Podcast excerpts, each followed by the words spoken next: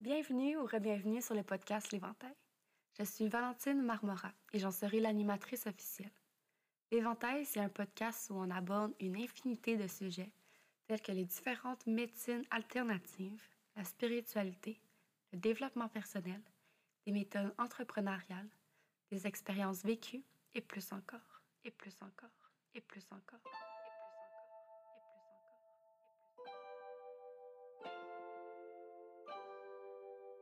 Ici, il y a comme limite que celle qu'on s'impose soi-même.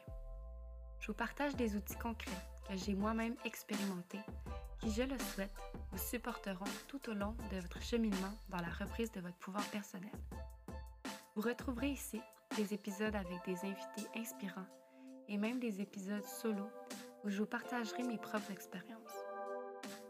Éventail, c'est mon safe space, mais c'est aussi le vôtre et je crois sincèrement que si vous êtes ici, c'est que ce que vous allez entendre et découvrir résonnera avec vous. Bref, je vous souhaite une excellente écoute et un agréable moment rien que pour vous. Bon matin, j'espère que tu vas bien. Bienvenue sur le 42e épisode du podcast. Cette semaine, c'est avec Mélina Constantin que j'ai une super belle discussion autour du métier d'acupuncteur. Donc, on parle vraiment des bienfaits, de pourquoi consulter. On parle aussi de l'acupuncture et... Euh, des bienfaits sur la santé féminine, donc le cycle menstruel, etc. Donc, euh, c'est super, un, épisode super intéressant. Je vous invite à le partager si ça vous parle, si ça résonne avec vous, puis euh, de vous abonner à la chaîne YouTube si ce n'est pas déjà fait. Donc, sans plus tarder, je vous présente le sponsor de la semaine et ensuite l'épisode avec Mélina. Sinon, on se voit la semaine prochaine pour euh, la clôturation, la clôture, la clôture de la saison 2. Euh, déjà, my God, quelle belle aventure. Fait que je vous embrasse, bon épisode.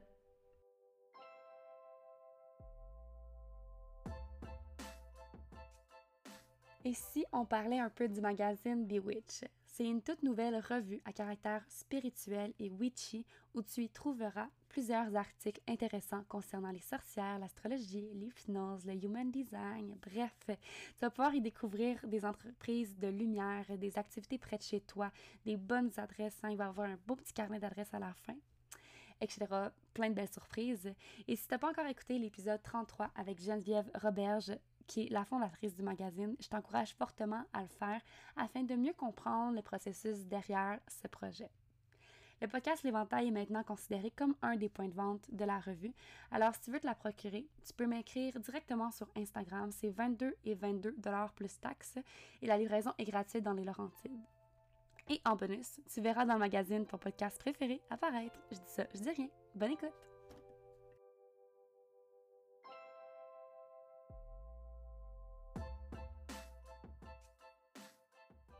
Cette semaine, sur le podcast L'Éventail, je reçois Mélina Constantin.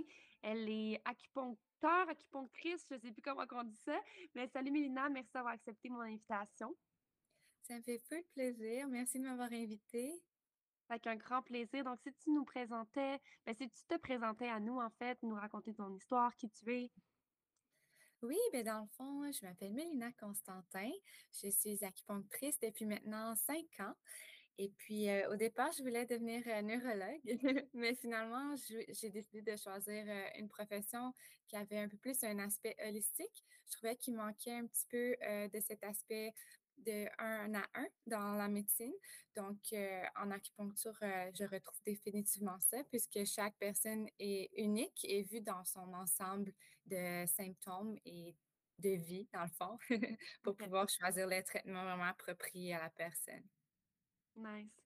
Puis, mettons qu'on remonte un peu dans ton background, tu sais, ça, c'est qui Milna derrière, derrière ce titre, en fait, d'acupunctrice? Oui, bien, dans le fond, avant ce titre-là, j'ai fait biologie médicale. sinon, au travers ça, je suis aussi maman. C'est un titre très important pour moi. puis, c'est ça. nice. Nice. Fait que, mettons qu'on rentre dans le sujet de l'acupuncture. Qu'est-ce que c'est? C'est quoi les bienfaits? Pourquoi qu'on on devrait, mettons, consulter? C'est à quel moment dans notre vie là, que, que ça pourrait arriver? Oui, bien dans le fond, l'acupuncture, c'est une modalité de traitement de la médecine chinoise qui a plus de 3000 ans. Et puis, qu'est-ce que ça consiste? C'est à rétablir l'équilibre et la bonne circulation dans le corps. C'est aussi euh, préventif et curatif. Alors, dans le fond, il n'y a pas vraiment besoin d'avoir une raison de consultation spécifique. Tu peux venir aussi juste pour rééquilibrer ton corps et être certaine de ne pas tomber malade, dans le fond, de ne pas avoir de déséquilibre. On utilise euh, principalement les aiguilles, euh, les aiguilles qu'on insère sur des points spécifiques sur le corps, les points qui se retrouvent sur des méridiens, qui sont des vaisseaux dans lesquels passe l'énergie, les liquides, le sang. Et mmh. puis, c'est ça, il y a vraiment beaucoup de raisons de consultation possibles. pour ma part, je je traite principalement les troubles de santé de la femme, donc troubles menstruels. je fais les suivis de grossesse, en fertilité, en postpartum. Il y a vraiment, vraiment beaucoup de choses qu'on peut aider. OK, cool. puis, c'est ça, là, tu m'as dit off-cam, là, dans que tu ne traitais pas, dans le fond, ben, que tu travailles pas nécessairement avec la roue des cinq éléments, mais si tu veux qu'on en parle un peu plus, que tu nous racontes ce que c'est, puis aussi, c'est quoi, comment, comment ta pratique se, se fait, en fait? Oui, ben dans le fond, la roue des cinq éléments, c'est juste une façon d'expliquer la théorie, si on veut vite, vite, je pourrais l'expliquer de cette façon-là, c'est que chaque organe, on dit que c'est une sphère organique parce que c'est pas juste l'organe comme en médecine traditionnelle, c'est chaque organe régit plusieurs choses, a plusieurs fonctions, donc c'est pour ça qu'on dit sphère organique. Alors, il y en a cinq principaux. Il y a le cœur. Le cœur gère les vaisseaux et le sang. Et puis, il gère aussi l'esprit. Il loge mmh. l'esprit. Donc, tout ce qui est émotif et psychique, c'est relié au cœur en médecine chinoise. Et c'est associé à l'élément du feu. du feu parce que c'est très dynamique, ça monte, c'est expressif. On a aussi le rein qui est très, très important en médecine chinoise parce que le rein, il conserve l'essence, dans le fond, le liquide le plus précieux qu'on a dans le corps et il régit tout ce qui se passe dans le corps. Il nourrit les os, la moelle, le cerveau. Il gère les liquides organiques, les organes reproducteurs et il supporte tous les autres organes. Donc, il est vraiment super important. Et on l'associe à l'eau euh, parce qu'il est stable, il est passif, euh, il sert de réserve profonde pour le corps.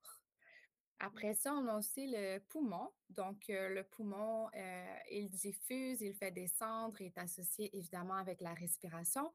Donc, par la respiration, il va aller chercher euh, le chi, donc l'énergie de la respiration pour nos besoins dans le corps. Et puis, on l'associe avec l'élément métal parce que, hum, dans le fond, c'est malléable, c'est durable. Euh, voilà, ouais. C'est aussi associé, mmh. euh, j'en ai pas parlé, mais les saisons, c'est intéressant aussi. Donc, le poumon est aussi associé à l'automne. Donc, euh, let it go, laisser aller. le cœur, c'est l'été, c'est quand même assez évident avec le feu. Puis les reins, c'est mmh. l'hiver, donc tout ce qui est à l'intérieur. Après ça, on a aussi la rate pancréas. la rate pancréas, dans le fond, elle est responsable de tout ce qui est transport et transformation des aliments. Donc, comme le poumon va chercher le chi par la respiration, la rate va chercher le chi par les aliments. Donc, elle va séparer le pur de l'impur pour faire que notre corps est super bien nourri et fonctionnel. Et puis, euh, ça garde aussi le sang dans les vaisseaux. Donc, on l'associe avec euh, la terre parce que la terre, elle donne, elle reçoit, elle nourrit. C'est aussi associé à l'intersaison. en médecine chinoise, il y a comme une cinquième saison. Ça se retrouve entre euh, entre la fin de l'été et le début de l'automne, dans le fond. Pas mal au moment où on fait nos récoltes, en fait. Donc, c'est vraiment logique. Puis, euh, le dernier organe euh, principal, c'est le foie. Le mmh. foie, euh, il thésaurise le, thésaurise le sang. il va être responsable de la libre circulation. Quand on dit libre circulation, c'est autant des liquides du sang que des émotions. Donc, il est très, très important, surtout chez la femme, dans le fond, puisqu'il va impacter grandement notre cycle menstruel. Puis lui, est associé avec le bois. Le bois, c'est flexible, c'est souple, ça monte dans les quatre directions, un petit peu comme l'aspect de libre circulation du foie. Puis c'est associé au printemps, la même chose quand les arbres commencent à pousser, les bourgeons à sortir et tout ça. Donc, en gros, c'est pas mal ça pour l'expliquer vite, vite. Et on parle de théorie des cinq éléments. Dans le fond, chaque organe engendre le suivant dans leur fonction. Donc, dès qu'il y en a un de déséquilibré, ça prend pas beaucoup de temps avant qu'il y en ait un deuxième déséquilibré. C'est pour ça que quand on évalue quelqu'un, en général, il y a plus qu'un organe de débalancé, malheureusement. Donc, la théorie des cinq éléments peut nous permettre de focuser sur lequel est à l'origine de toutes les autres qui sont débalancées, si on veut. OK, cool. Puis euh, justement, tu me disais que c'est pas vraiment une théorie que tu travailles dans ton quotidien. comment, comment tu travailles dans ton quotidien, dans le fond? Oui, ben dans le fond, moi, j'aime bien, euh, j'y vais bien sûr par euh, l'aspect de qu'est-ce qui est déséquilibré. Donc, je pose des questions vraiment par rapport à ton hygiène de vie, par rapport à ta digestion, à ton sommeil, à ton niveau de stress. C'est toujours vraiment important. Ton cycle menstruel aussi, si tu en as un, parce que c'est super important. Et qu'est-ce que je veux dire par rapport au fait que je ne travaille pas particulièrement avec la théorie des cinq éléments? C'est juste par rapport au fait que chaque point, il y a des points qui sont reliés aussi avec les éléments. Donc, si on veut travailler en théorie des cinq éléments, on peut utiliser ces points-là spécifiquement. Donc, la mère qui va nourrir le fils et ce genre de choses-là. Mais ça, j'utilise pas vraiment ça, mais c'est sûr que je vais aller choisir les points qui sont le plus appropriés à la personne quand même. C'est juste, mmh si on veut, ma façon de penser qui est différente. Donc, je vais aller focuser sur qu'est-ce qui est déséquilibré. Puis, en faisant les suivis, on voit comment ça avance. Puis, j'ajuste mes points selon les signes et symptômes que la personne a devant moi. Parfait, cool. Puis, pour venir en fait au, cycle menstruel, tu sais, dans mon podcast, je parle vraiment beaucoup en fait de comment on peut venir aider, supporter le cycle menstruel. Donc, j'aimerais ça que tu nous parles en fait de qu'est-ce qui se passe en fait quand le foie est déséquilibré, comment, comment que la femme en fait, ça, comment qu'on peut le ressentir, que c'est déséquilibré. Euh, dans le fond, le foie, pourquoi il est vraiment important, c'est cet aspect-là de libre circulation que je parlais. Donc, euh, l'alternance entre l'accumulation et l'évacuation. Donc, quand le foie est harmonieux, tout se passe super bien, mais quand il est bloqué, c'est là qu'on va voir qu'il y a plusieurs problématiques qui apparaissent. Euh, en général, un foie qu'on dit stagné, ça va causer un syndrome prémenstruel assez important. Euh, ça peut faire aussi que les règles ont de la difficulté à démarrer parce que ça circule pas super bien. Donc, évidemment, il faut voir le portrait de la personne au complet avant de comme s'auto-diagnostiquer. Mais une personne qui a le foie stagné, on va voir souvent en prémenstruel, elle va avoir les seins sensibles un peu enflés, elle va avoir des crampes, elle va avoir des maux de tête, elle va avoir de la frustration parce que ses émotions ne circulent pas bien non plus. Et mmh. puis, ça se peut qu'elle ait aussi du spotting avant que ses règles démarrent complètement. Ça se peut qu'on retrouve des caillots dans le sang aussi.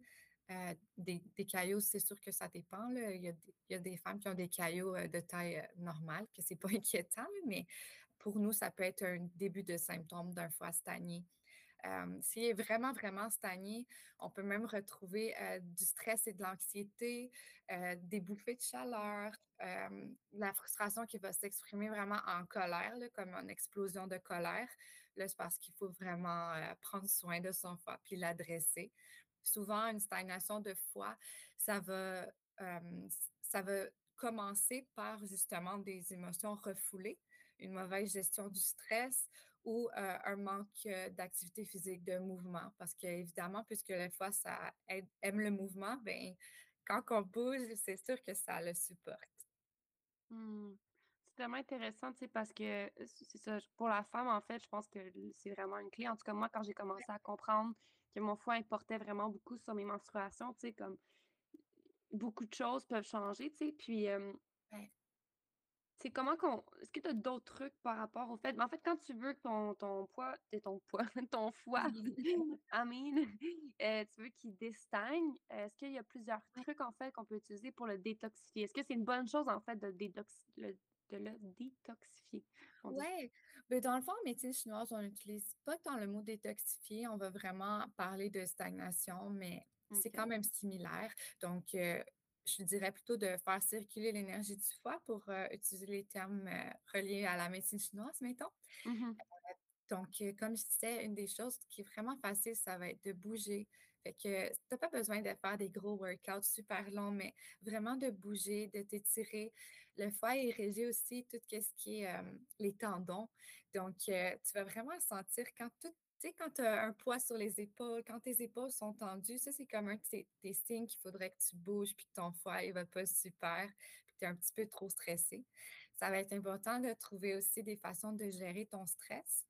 Euh, au niveau cinq éléments, justement, euh, le, lien avec le poumon et le foie est quand même là, euh, métal et bois. Donc, on va pouvoir utiliser la respiration aussi pour faire circuler l'énergie du foie. Donc, de mmh. prendre des bonnes respirations profondes, de prendre le temps, ça, ça va aider parce que puisque le poumon, il peut contrôler le foie un petit peu, cette, cette dynamique-là, ça va vraiment être bénéfice. Ça va bénéficier le foie. Oui, fait qu'il y a ça. aussi, en médecine chinoise, chaque organe a son, sa couleur et sa saveur. Donc, pour le foie, ça va être la couleur verte. Donc, mmh. tous les aliments qui sont verts vont être super bons pour le foie. C'est quand même logique parce que souvent, les aliments verts sont pleins de fer, donc fer sans, sans menstruel. Et puis, mmh. sa saveur, c'est c'est acide. Donc, pas acide, mais ouais, un petit peu comme, tu sais, les gens qui ont des rages de cornichons quand ils sont enceintes, ben, c'est vraiment relié au foie. Fait des petits aliments comme ça, ça va aider aussi, ça fait circuler doucement. Puis, il y a des points aussi d'acupression qu'on peut faire. si tu es mmh intéressé, je peux les, les, expliquer d'une façon facile à trouver. il y a un point que j'aime beaucoup. Dans le fond, il se retrouve entre le pouce et l'index, donc la base du pouce et l'index sur la main. C'est un grand point de circulation en général. C'est aussi un très bon point de douleur. Fait qu'il y a vraiment beaucoup de moments où on peut le masser.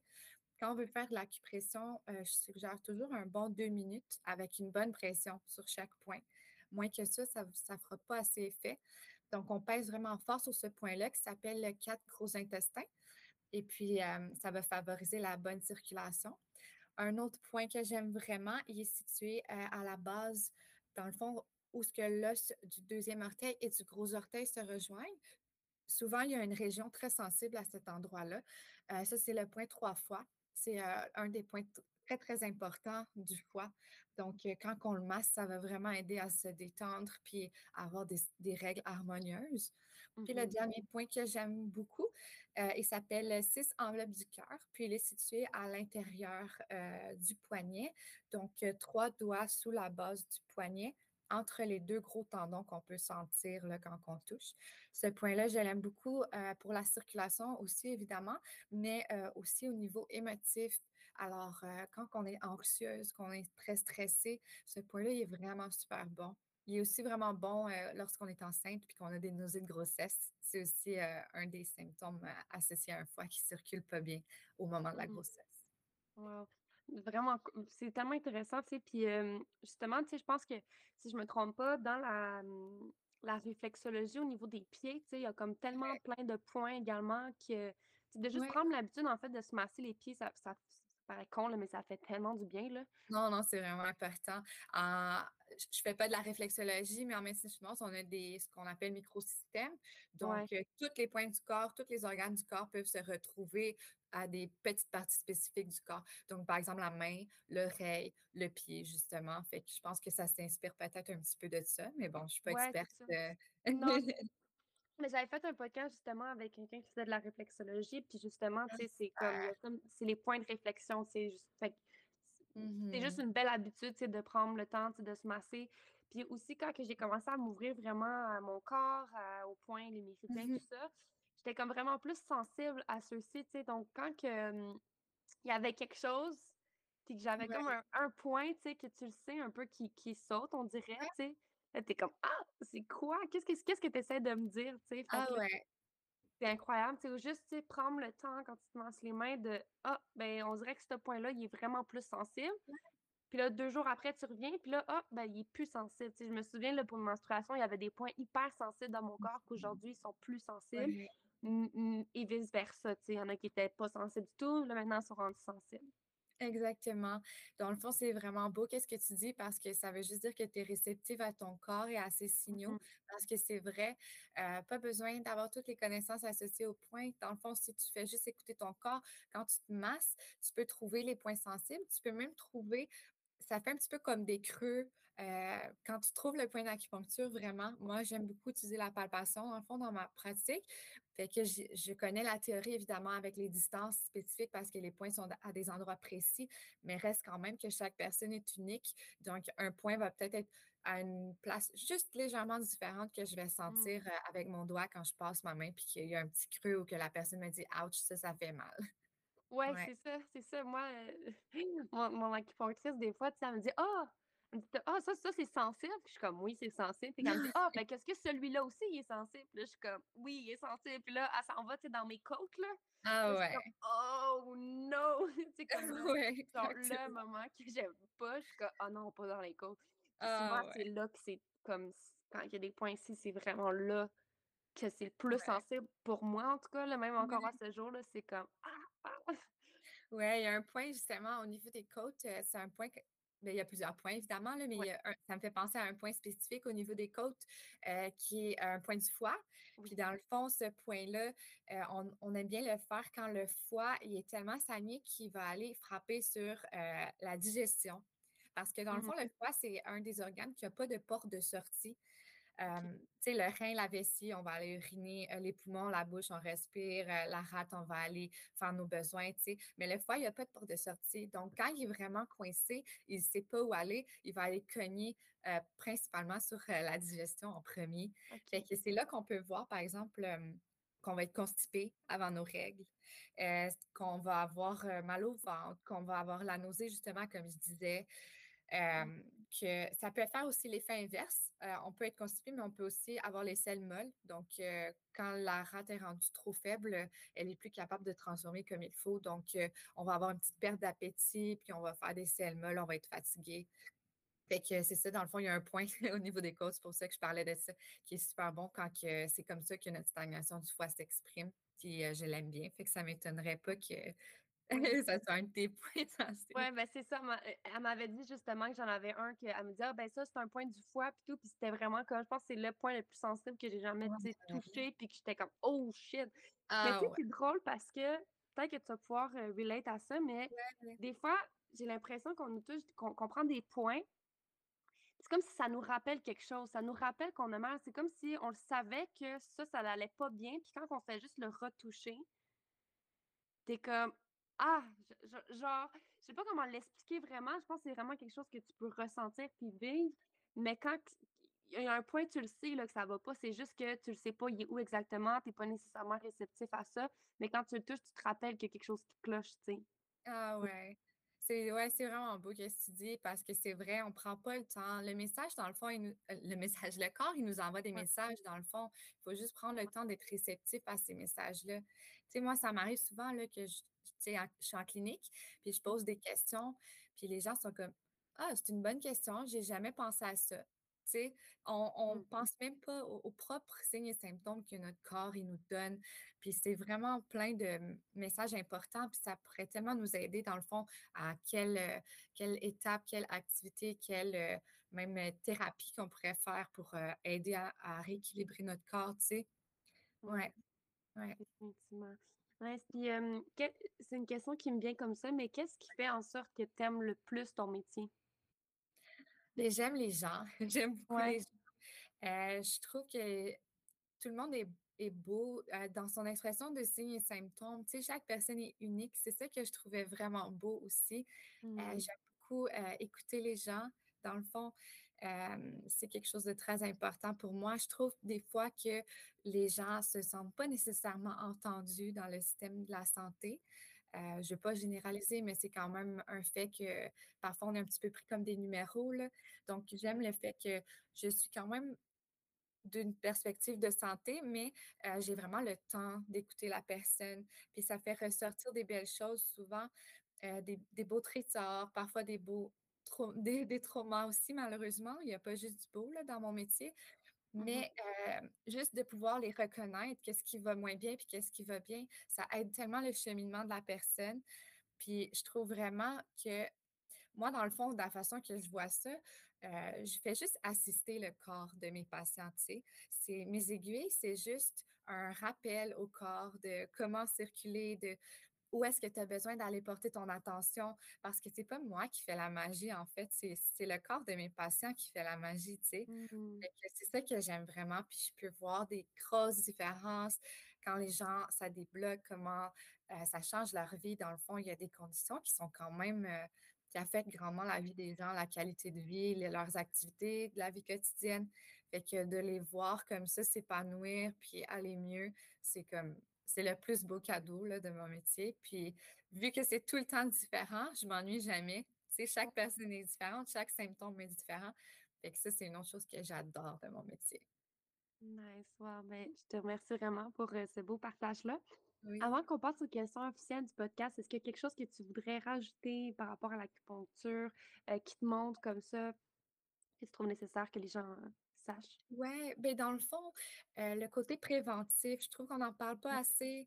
On va vraiment aller consulter en acupuncture quand, souvent quand on a tout essayé, puis je mmh. trouve ça dommage parce que le plus tôt qu'on vient, euh, le plus rapidement qu'on réagit. Dans le fond, euh, plus la, problématique est chronique, plus ça va prendre de traitement.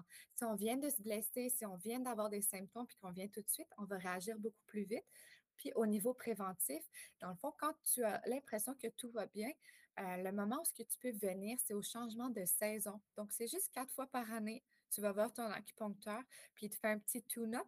Puis comme ça, ça te prévient, dans le fond, la maladie, les déséquilibres, et ça fait que toi, tu peux vivre ta vie bien tranquille, bien équilibrée, puis que tu vas être vraiment plus résistant quand tu vas croiser une pathologie ou un, déséquilibre, dans le fond.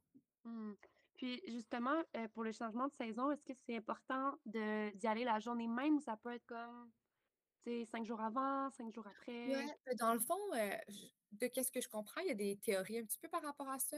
Moi, personnellement, je trouve que quand tu viens dans le time frame du changement de saison, donc deux semaines avant, deux semaines après, tu sais, on est correct encore. Il n'y a pas de mauvais moment. C'est pas parce que tu n'es pas allé le 23 septembre pile pour l'automne que tu as manqué ta chute. Là. Tu peux vraiment y aller quand même, il n'y a pas de problème.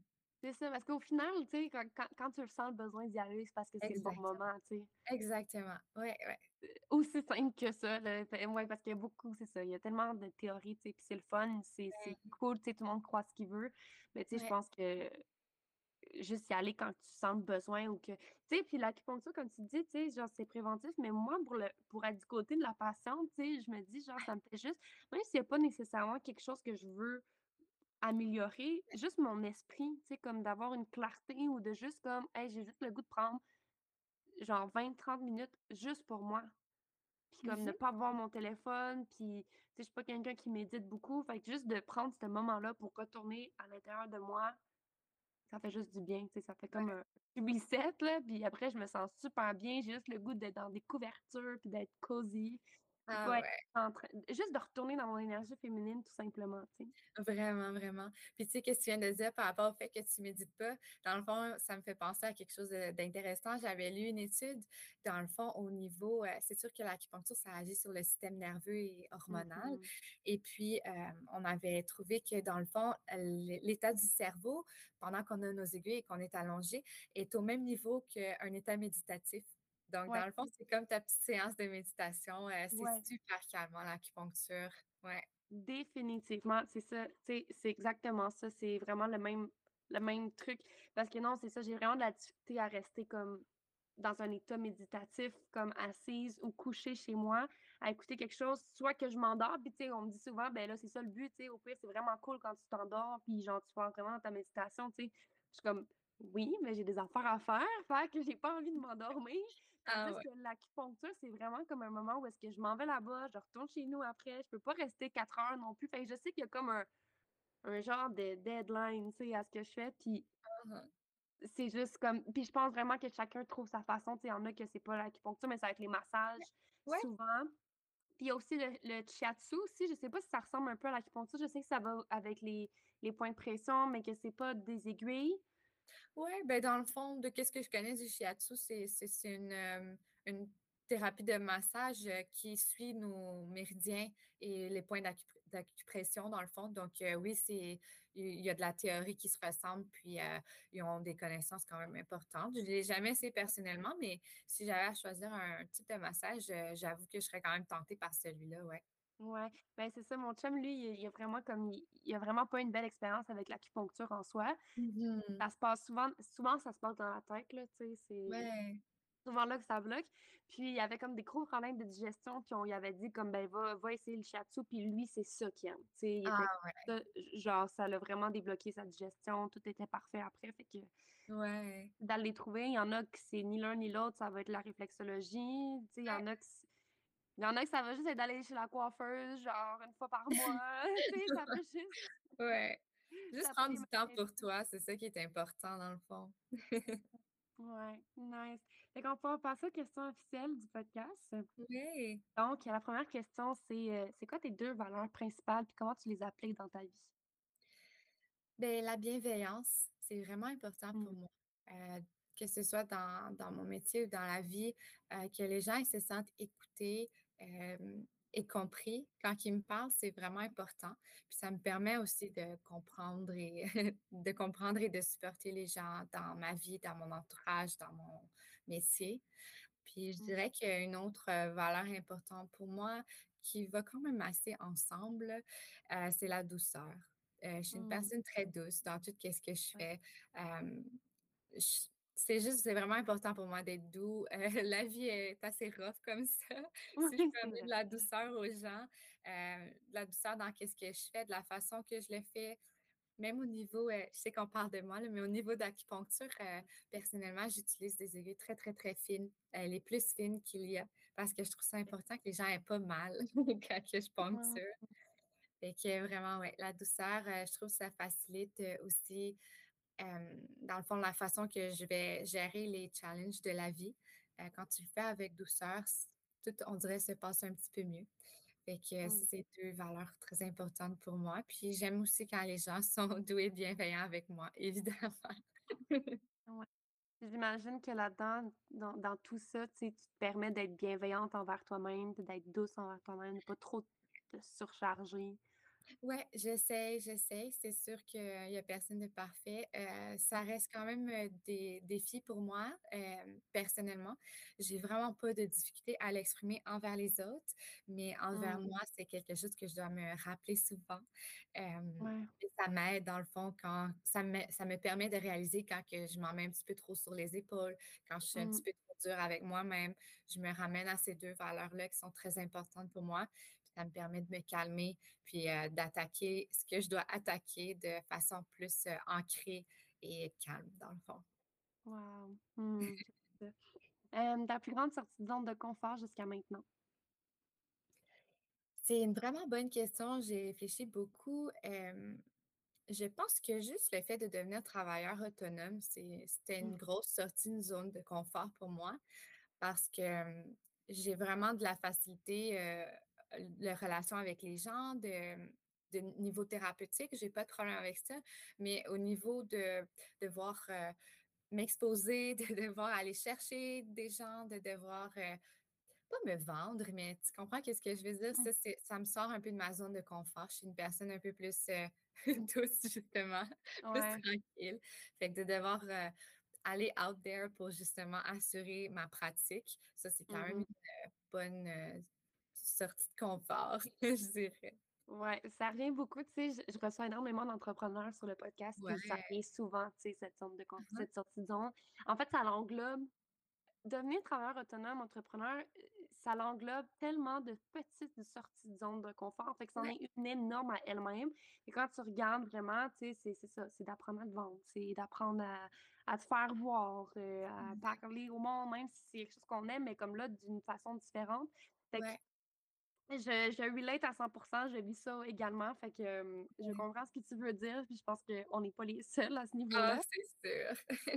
C'est quoi ton signe astrologique et ta trilogie si tu la connais? Oui, euh, dans le fond, mon soleil est en Capricorne, ma lune est en Lion et mon ascendant est Vierge.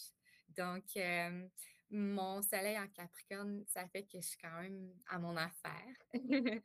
Euh, j'aime quand les choses sont bien faites. C'est important pour moi euh, de savoir où je m'en vais, d'avoir une base solide. Je fais souvent des formations continues, tu sais, j'aime apprendre. euh, je Mmh veux vraiment offrir le meilleur euh, dans toutes les sphères de ma vie. ma lune en lion, ça fait que je suis une personne vraiment passionnée.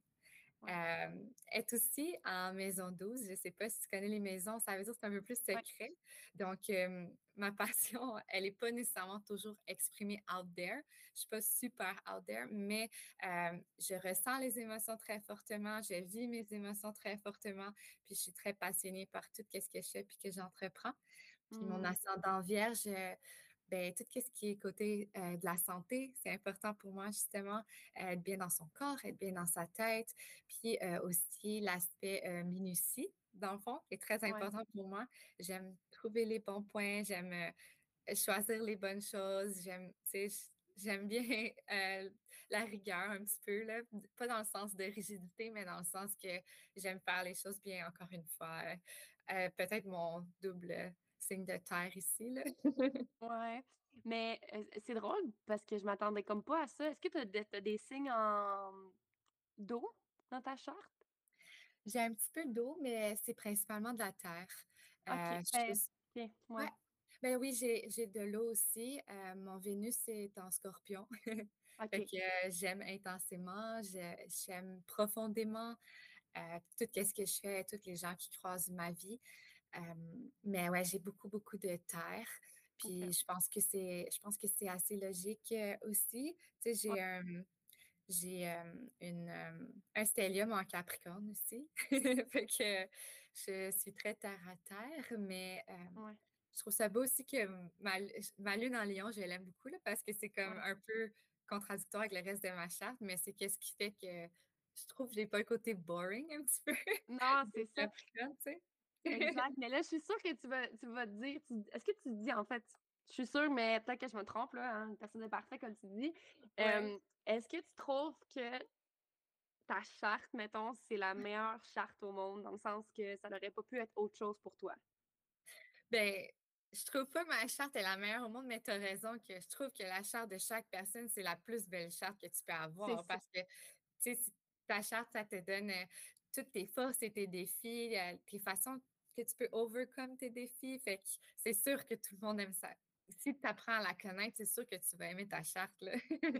non, mais c'est ça. Mais tu sais, sans dire que c'est la meilleure au monde, mais je pense que dans le sens que comme tu peux ben pas avoir une autre, fait que c'est la baisse pour toi, tu sais, dans le sens. Exactement. Moi, moi, à un moment donné, j'étais comme quand j'ai appris ma charte, ça fait pas si longtemps que je la connais, tu sais, mais si j'étais genre, wow, OK, c'est ah la meilleure affaire qui m'est arrivée de toute ma vie. Genre, j'ai ah, plein de contradictions, mais je les aime. Je suis capable de mettre des mots dessus. Puis, euh, genre, c'est comme, c'est juste parfait. Toutes les situations dans ma vie peuvent s'expliquer. ça, je disais avec ma meilleure amie l'autre jour, c'est avec Magali, justement, que tu mmh connais. J'ai dit, tu sais, on dirait que c'est comme mon, mon toxic trait. C'est genre mon, mon, trait toxique de genre blame it sur l'astrologie. tu sais, comme gars, c'est parce que je suis comme ça, tu sais. Euh, en même temps, c'est ça qui fait le, le spice. Là, Ben oui, vraiment, définitivement. Ouais. Ah, j'aime beaucoup l'astrologie. J'en parle pas nécessairement parce que je fais déjà un métier qu'on peut considérer ésotérique. Ouais. que de dire que j'aime l'astrologie, je veux juste pas que ça impacte, euh, tu sais, que les gens ils pensent que c'est comme euh, ben, ésotérique, justement, un petit peu n'importe quoi. Là, j'ai quand même mon côté scientifique qui est là. Mais euh, j'adore l'astrologie, là, je trouve. C'est la même chose en médecine chinoise. Hein, le macroscope avec le, le microscope, macro, ouais, en tout cas, tout ce qui est à l'extérieur se retrouve à l'intérieur aussi. Tout ce qui est à mmh l'intérieur affecte l'extérieur, l'extérieur affecte l'intérieur. Fait que je trouve que c'est juste totalement logique que l'astrologie, ça nous impacte. C'est qu'est-ce qui est à l'extérieur et nous, on est. Ben, c'est exactement ça. C'est qu'est-ce que l'extérieur impacte ce que la Terre vit, mais la Terre nous impacte, puis nous, on est sur Terre. c'est comme tout est dans tout, là, mais genre littéralement. Ah, vraiment. En médecine chinoise, on dit souvent que les humains sont des petites antennes entre la Terre et la ciel. Entre, entre la Terre et le ciel. Wow! c'est beau oui, c'est beau ça, Laetitia. Wow! c'est vraiment. Ben oui, c'est ça. J'aime ça. c'est quoi tes offres de service, puis où est-ce qu'on peut te retrouver pour connecter avec toi? Oui, euh, dans le fond, moi, je travaille en clinique, la clinique Holistic Zen, qui est à Bédurfé, dans l'ouest de l'île de Montréal. Avec la travailleuse Ray Morgan. et puis, on peut me retrouver là-bas. Pour l'instant, c'est la seule place où je travaille, puis ça me convient avec ma vie de maman de jeunes enfants. puis, dans le fond, comme que je te disais au début, je traite de tout, évidemment. J'aime traiter de tout, mais j'ai une affinité particulière pour la santé de la femme. Donc, tout mmh. ce qui est santé du cycle menstruel, fertilité, grossesse, postpartum, préparation à l'accouchement. Puis, je fais aussi des traitements d'acupuncture esthétique. C'est un petit peu comme différent, mais j'adore ça. J'aime ça, prendre soin des gens puis qu'ils se sentent beaux et belles. Je trouve que quand on se sent bien dans son corps, on se sent bien dans sa tête et vice-versa. Donc, c'est une autre petite branche de l'acupuncture que j'aime bien pratiquer. Nice, cool. Fait que pour les gens qui nous écoutent, je vous invite à évidemment suivre la chaîne YouTube, mais aussi à rentrer en contact avec Mélina, la suivre sur Instagram. Tous les liens vont être en note d'épisode. Donc, sur ce, un gros merci, Mélina. Ah, ça me fait super plaisir. Merci pour cette belle expérience de mon premier podcast. C'est déjà la fin d'un autre épisode de l'Éventail. J'espère que vous avez apprécié ce que vous avez entendu et que ça vous ouvre des portes et vous sonne des cloches quant à la reprise de votre pouvoir personnel. Si vous avez aimé cet épisode, n'hésitez pas à le repartager sur la plateforme de votre choix en m'identifiant et en identifiant l'invité et de mettre une note sur la plateforme d'écoute que vous utilisez. Ça nous fera le plus grand des plaisirs d'échanger avec vous par la suite. N'oubliez pas, les seules limites qui existent sont celles qu'on s'impose soi-même. À la prochaine.